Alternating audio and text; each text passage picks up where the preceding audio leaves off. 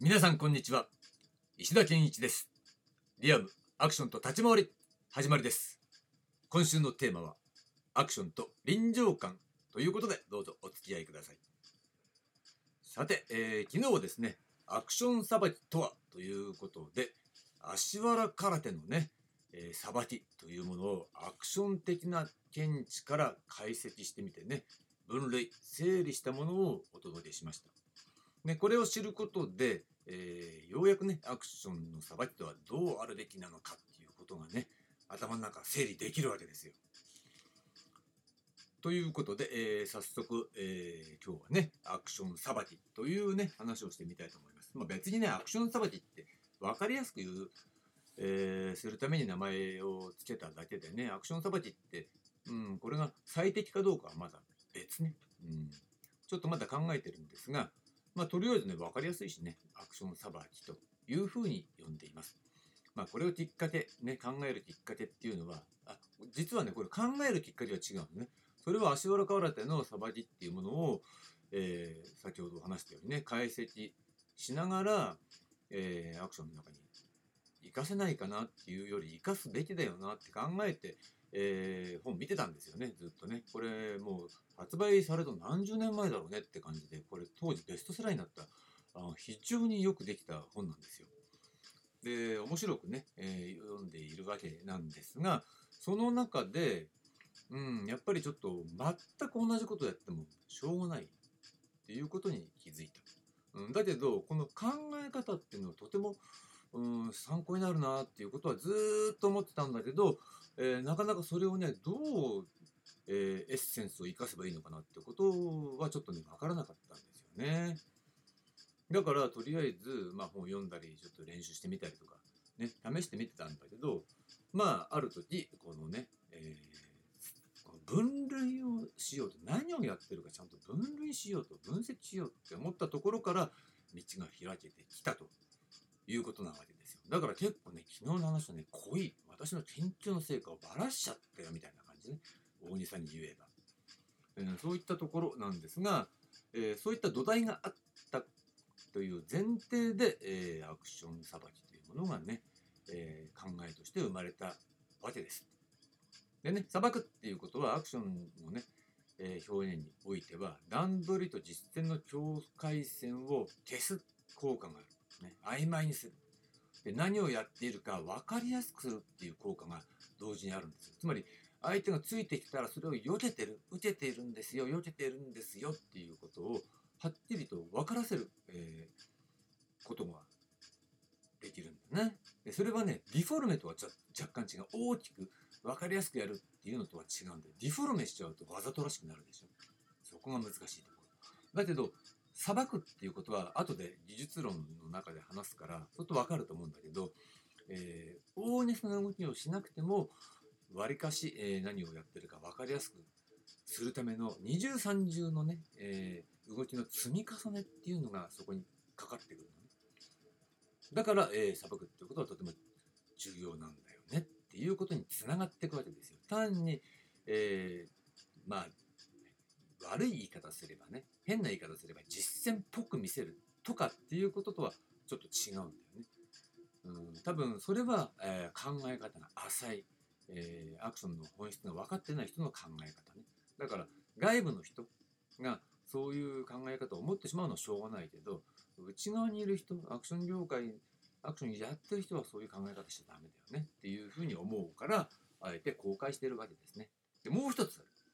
ね、今話したのは何をやっているか分かりやすくする効果ね。逆に、えー、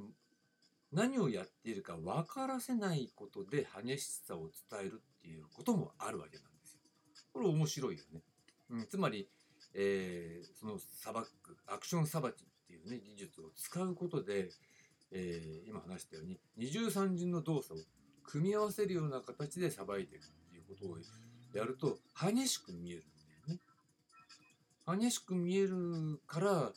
えー、さばいてるんだけど、激しく見えることで、なんかわかんないんだけど、すげえっていうような感触。すごそうに見えるっていう。だから割とこれはディフォルメに近いのかな。だけどディフォルメみたいな大げさな動きにはならなりにくいってこともあるんだろうなとは思うんですがね。えー、まあそんなこともあります。いや結構ね、重要でしょ。この2種類のね、えー、表現として使えるということになるんですよ。デブは、えー、具体的なね、この砂漠っていうね、えー、動きに対して、えー、私はね、5種類に分類してるんですね。で、そのうち、えー、主要なのは3種類。で、この3種類っていうのは、バラバラに使うんですか、どうするんですかってことを言うと、実際はその3つを、えー、最適なバランスで全部使った方がいい。だけど、練習する段階、理解する段階、そして、えー、やっぱ撮影的な状況とかもね、含めて考えると、バラバラに使うっていう状況も十分あり得るわけなんですね。だから、えー、分けているし、分けないと、これさ、えー、なかなか覚えられないんだよ。だから意地悪してさ、教えてるんだけど、えー、自分の弟子ができないようにするみたいなね。そういうことをやろうと思うんだったら、全部まとめて違うとか言って、手、足とか、いろいろいっぺんにいろんなこと注意したら、それ全然できないっていう状態。やっぱ先生はすげえな、できるな、ってね。いうような状態を作り出すこともできるんだけど、そんな意地悪なことしても意味ないからね。えー、だから私としてはその3つに分けているというわけです。だからこれ3つバラバラに練習することで、誰だってできるようになるわけなんですね。あと使い方はそのシチュエーション次第なんでね、その人のセンスにかかってくるわけです。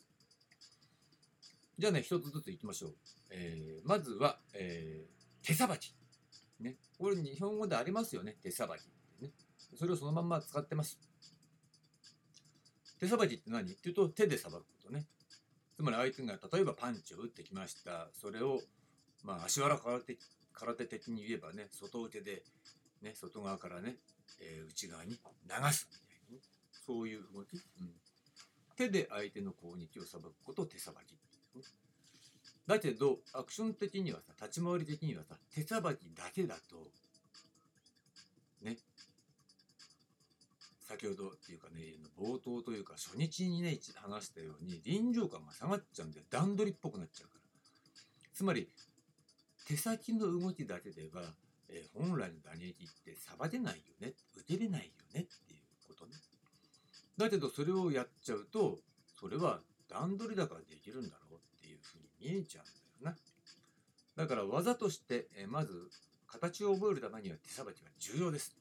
だけど手さばきだけだと臨場感が下がっちゃう。だからあの某映像を見た時に私が感じたっていうのはそうこの用語を使うとしたらあ手さばきだけだからダメなんだよっていうふうにね翻訳することもできるのね。で2番目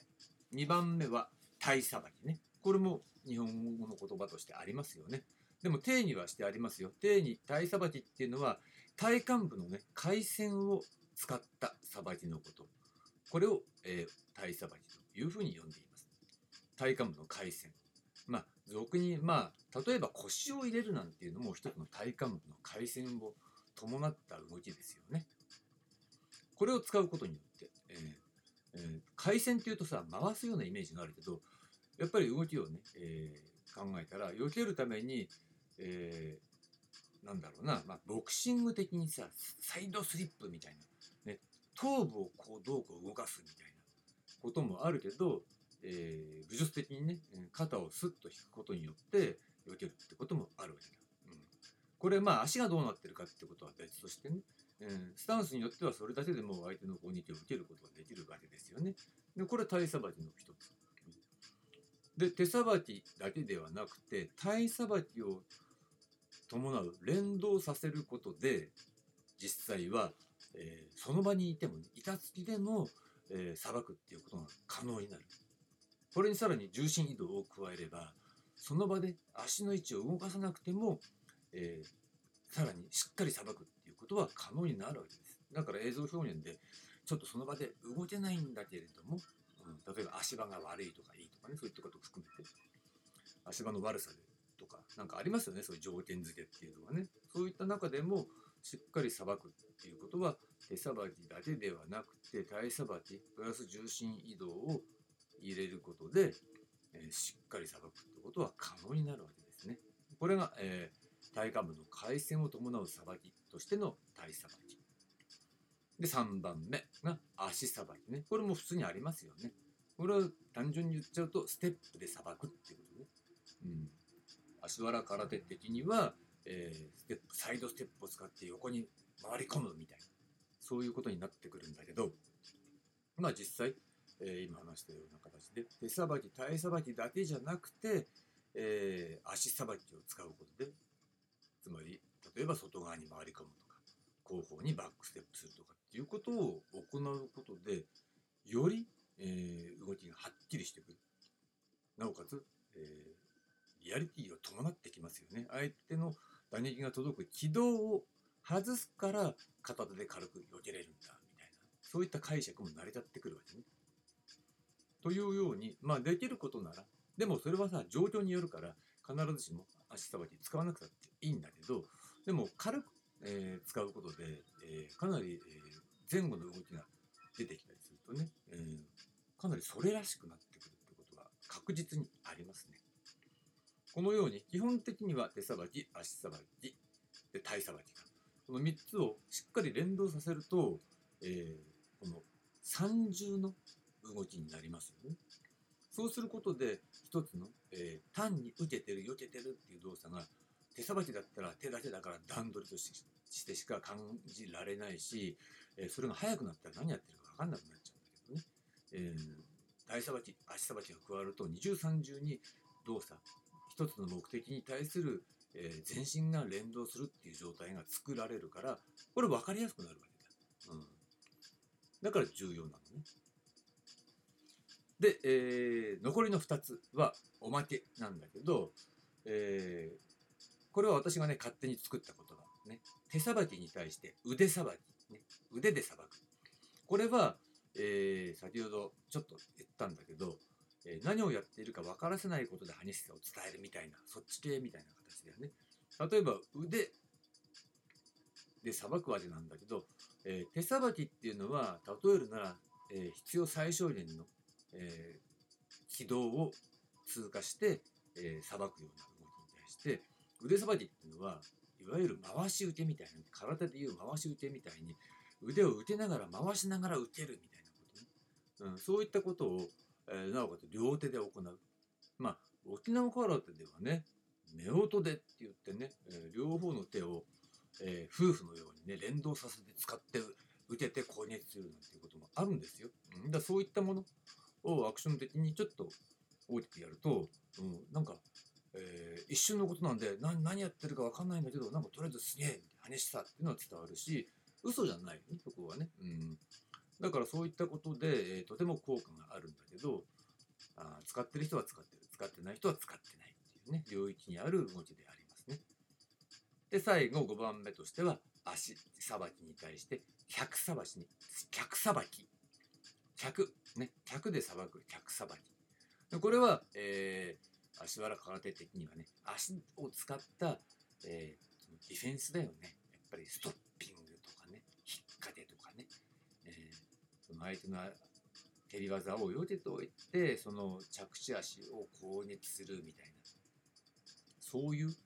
えー、足を使った直接的な、えー、崩し方みたいなものを客さばきというふうにね、呼ぶことで、足さばきとね、ステップを使った足さばきとは分類してるわけですね。うん、だからそれが重要かどうかはまた別、